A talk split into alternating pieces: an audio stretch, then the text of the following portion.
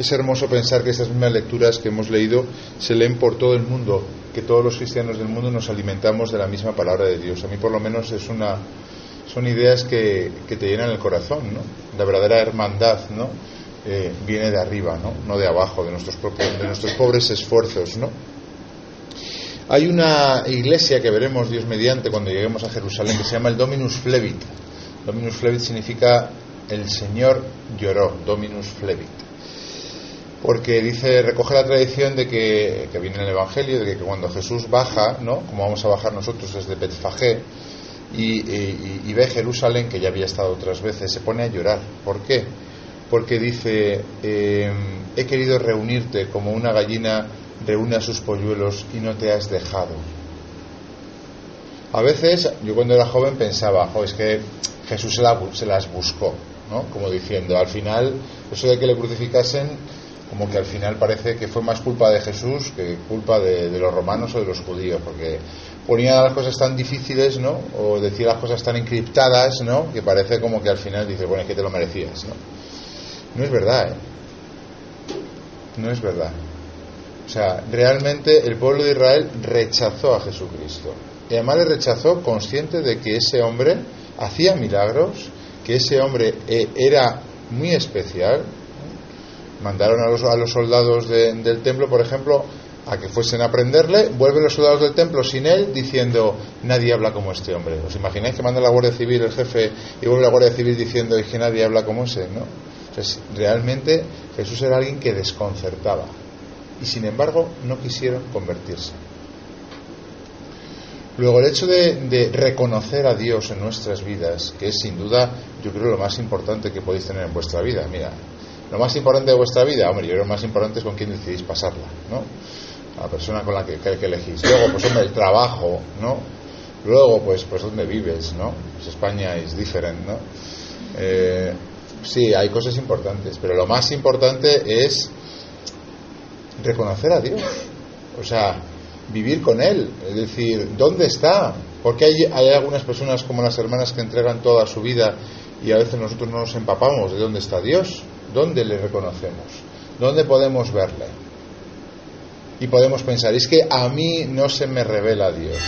Es que no hay manera de que yo le conozca, yo soy peor que los demás, a mí Dios me trata. Mira, todo ese tipo de pensamientos son falsos. Falsos. Dios no puede tener eh, un trato discriminatorio. Es verdad que algunos los llaman más cerca de sí, pero eso no quiere decir que a los que les llama al matrimonio no les quiera, les quiera menos. Todo lo contrario. Hay personas casadas que tienen un trato exquisito con el Señor, y yo las conozco y las confieso, los, sacerdotes. Luego se trata de nosotros, el problema está en nosotros. ¿Cuáles son las claves para encontrar a Dios en nuestra vida y por tanto resolver eh, el truco de la vida que podríamos decir, ¿no?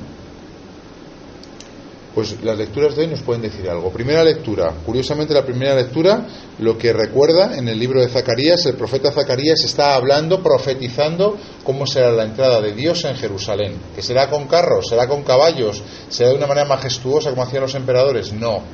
Subido en un.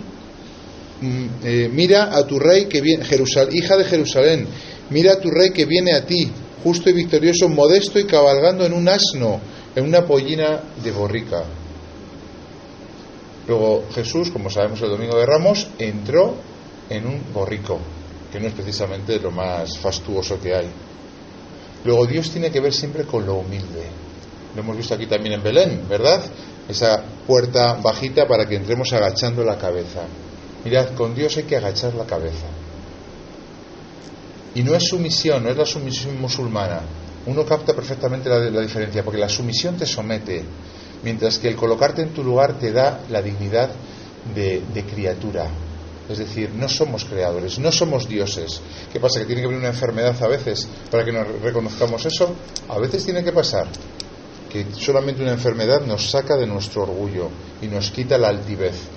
Bueno, nosotros que somos pues, jóvenes normales, pues no solemos tener ese problema, pero los famosos, los ricos, ¿no? los Instagramers, todo ese tipo de personas que se creen dioses, ¿cuánto les cuesta luego someterse, ¿no? bajar la cabeza? Delante de Dios hay que reconocer.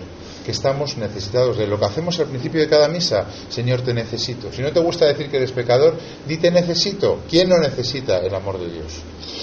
Y me dices, hombre, yo sí que lo hago. Mentira, no lo haces. Mentira. No lo hacemos muchas veces, no reconocemos que estamos necesitados de Dios. Y más cuando estamos subidos en un pedestal, cuando estamos en un momento alto. Hay que decir, Señor, yo no controlo esto, no soy capaz de, solucionarlo. Mi carácter, mis eh, rencores, mis, cada uno tiene, tiene su, su, su punto de avería, ¿no? Esto no soy capaz yo de superarlo. Solamente tú puedes cambiarlo, solamente tú me puedes ayudar. Luego la humildad, la humildad. Em, mm, de hecho, el Evangelio dice lo mismo. Jesús en un momento dado eh, exclama mirando al cielo, te doy gracias Padre, Señores del cielo y tierra, porque has escondido estas cosas a los sabios y entendidos y se las has revelado a la gente sencilla, humilde. Sí, así te ha parecido bien. ¿Cuántas personas que se creen tanto tienen nada porque no tienen a Dios? ¿Y cuántas personas pobres, sencillos, ¿no? a veces despreciados por la sociedad, esos son los que tienen a Dios? A mí me encanta, sinceramente, ¿eh? porque me parece que Dios hace justicia ya en este mundo en muchos casos. ¿no? Y todos esos que se creen muy importantes porque tienen poder, riqueza, sabiduría, belleza, no tienen a Dios. Y no tienen a Dios no tienes nada y que no, esperéis a tener todo para no tener nada si no tenéis a Dios.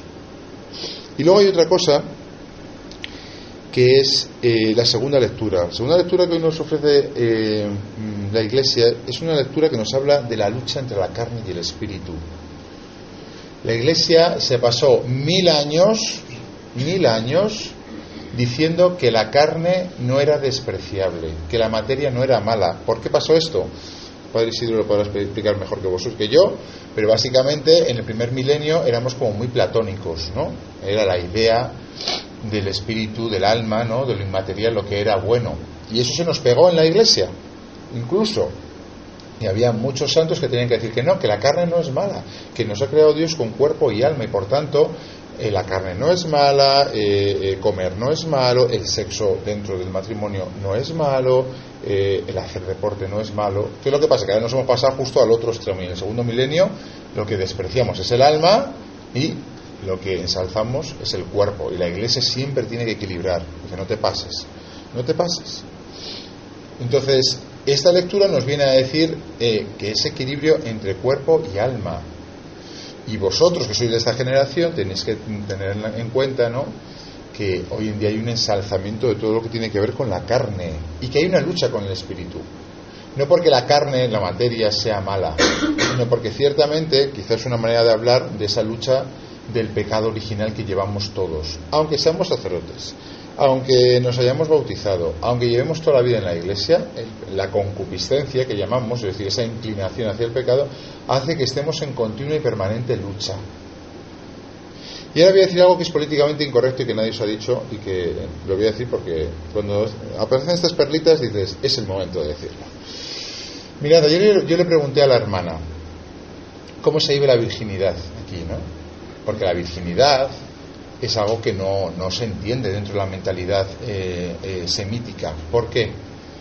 Porque, como dijo ayer el padre Isidro, era un bien raíz. Eh, la mujer, ¿por qué? Porque daba a luz a los hijos y, por tanto, era una manera de perpetuar ¿no? la, la, riqueza y la, la familia. ¿no? La primera que, la banderada de la virginidad es la Virgen María por un deseo interior que ella tiene, que no sabe muy bien ni cómo explicarlo. Por eso cuando viene el ángel, ¿no? En una anunciación y le dice que va a ser madre, ella dice, ¿cómo será? Pues no conozco varón. Conocer en la Biblia significa tener relaciones sexuales. No, no, no tengo relaciones con, con, José. ¿Cómo será eso? Pues yo tengo en mi corazón un deseo de virginidad. Y le dice el ángel, tranquila, que será de una manera milagrosa, una concepción virginal. Ella es la primera que se atreve ¿eh? A iniciar un modo de vida que no tiene sentido ni siquiera hoy, como nos decía ayer la, hermana, dos mil años después, en esta propia tierra. Solamente los cristianos mantenemos el valor de la virginidad. Y no sé si os disteis cuenta, pero ella misma dijo después, eh, la gente no lo entiende, pero mm, nos respeta, nos llama las mujeres de Dios. porque estamos alegres. Mira, yo en mi experiencia personal, la manera en que uno vive eh, la relación con la carne, sobre todo eh, la sexualidad, y también el tema de, la alimentación, son, eh, es una clave para la felicidad, una, felicidad auténtica, una alegría profunda.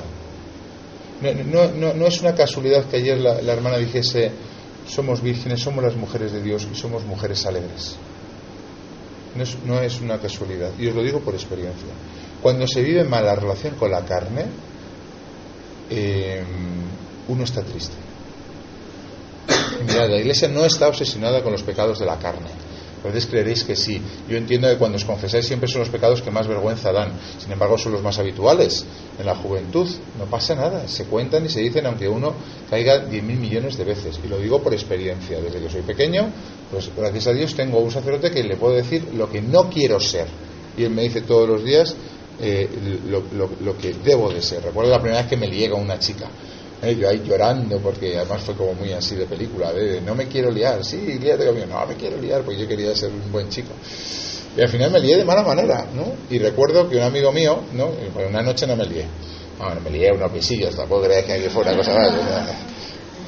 Y recuerdo que no me lié y, a, y, al día a la noche siguiente sí que me lié con, con la chica, ¿no? Y me dice mi amigo, me dice mi amigo, ¿ves? Eres tan cerdo como todos.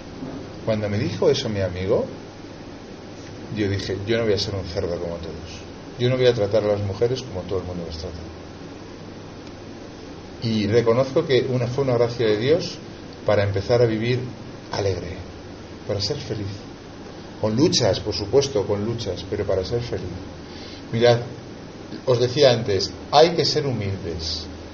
Un punto de humildad es reconocer que esto no, no, no lo gestionamos bien. Señor, yo no, reconozco, yo no gestiono bien la relación con la carne, viene en el campo de la sexualidad, viene en el campo de los trastornos alimenticios.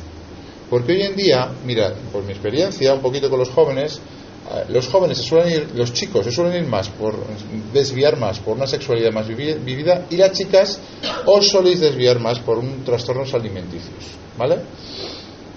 Luego hay mezclas, ¿eh? luego hay algunos que lo tocan todos los palos, ¿vale? hay que reconocer a veces que no gestionamos bien esas cosas. Y el primer paso para que Dios nos ayude es decir, no lo estoy haciendo bien en este punto. Me puede, me supera, no pasa nada. Si viene en el Evangelio que hay una lucha y por tanto no sorprende a nadie, menos al cura. Pero hay que reconocerlo delante de Dios. Hay que pedir que nos ayude. Hay que decir, Señor, yo quiero vivir bien mi relación con la carne, con la sexualidad, con los alimentos. Yo no sé si lo de la Nutella es un problema, tengo que revisarlo. Pero siempre, ¿no? El lo decía alguna de vosotros en la mesa, ¿no? La relación con mi propio cuerpo, ¿no? Un equilibrio siempre entre, oye, estar guapo, guapa, el, quererme a mí mismo, pero no obsesionarme demasiado con algún tipo de cosas. Cuidado con los filtros. Cuidado con los filtros de Instagram. Que cuidado con esa versión que tenemos que dar de lo que no somos nosotros. Es una mala relación. Cuando hablas con una persona anoréxica, tiene una distorsión de la realidad porque ve lo que nadie ve, lo que no es real. Igual pasa con la sexualidad al final, ¿no? Hoy en día está, hay modas, ¿no? Estamos ahora, ahora en, la moda de, bueno, la moda, o sea, desde los años 60, como sabéis, está el libertinaje sexual, ahora está la moda de la bisexualidad, ¿no? Bueno, pues ya está, todo el mundo tiene que ser bisexual. Cuidado con las modas. Los cristianos siempre nos descartamos, nos liberamos de todas las modas. Pasan las modas y los cristianos nos mantenemos firmes en lo que es la verdad de nuestra vida. La sexualidad es uno de los dones que Dios nos ha dado, igual que el comer. Y este, este año, por cierto, ya voy terminando porque me enrollo con las persianas, este año una chica que dio testimonio en, en la pastoral, no sé si recordáis, no sé si estabas tú, fue precioso porque le dije, podemos hablar de un libro que era sobre el tema de la comida, un libro que se ha publicado en CEU. Y dijo ella, yo, yo, yo me lo preparo, padre. Y digo, ¿por qué? Dice, porque yo he tenido problemas con la comida. Y ella comentó cómo eh, hay un perfecto paralelo entre la sexualidad bien vivida y la comida bien vivida. Cuando la comida está bien vivida, ¿no? Es decir, en un equilibrio, ¿no? Que, que comes lo que necesitas, ¿no? Fijaros que la, iglesia siempre ha realizado las fiestas con una comida. siempre. Está asociado en la mentalidad católica cristiana el hacer una fiesta y preparar un banquete. De hecho, el reino de los cielos se asocia con un banquete, curiosamente. Bueno, con un banquete y con unas bodas. Fijaros, los dos, los dos elementos.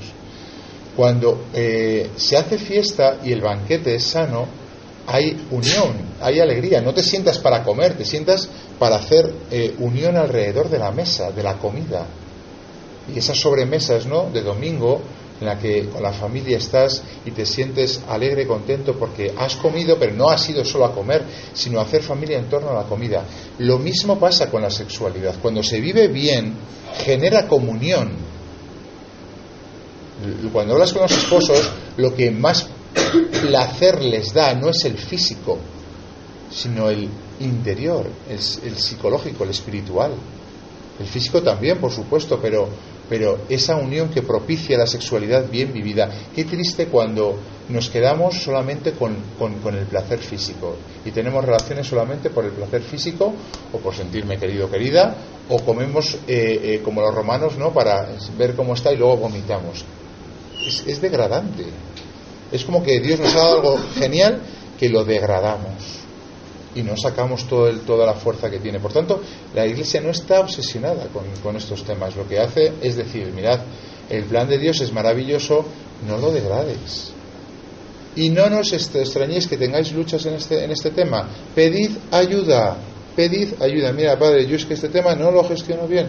¿Cuántas chicas hay que no gestionan bien el tema de los trastornos alimenticios? A patadas, a patadas, a patadas. ¿Cuántos chicos hay que gestionan mal el tema de la sexualidad, que están hasta arriba de pornografía, por desgracia. Por desgracia. Y les hace muchísimo daño luego para su vida eh, eh, íntima con, sus novias y luego con sus esposas. No los van a reconocer, por supuesto, tampoco os van, a os van a reconocer que tienen un problema, porque en el fondo saben que no está bien. Pero es una lucha que tenemos, lo ha dicho muy bien, ¿no? Entre el espíritu y la carne. Vosotros no estáis sujetos a la carne, Hemos dicho en la, en la oración de la, antes de las lecturas, oh Dios, que por medio de la humillación de tu Hijo levantaste la humanidad caída, conceda a tus fieles la verdadera alegría.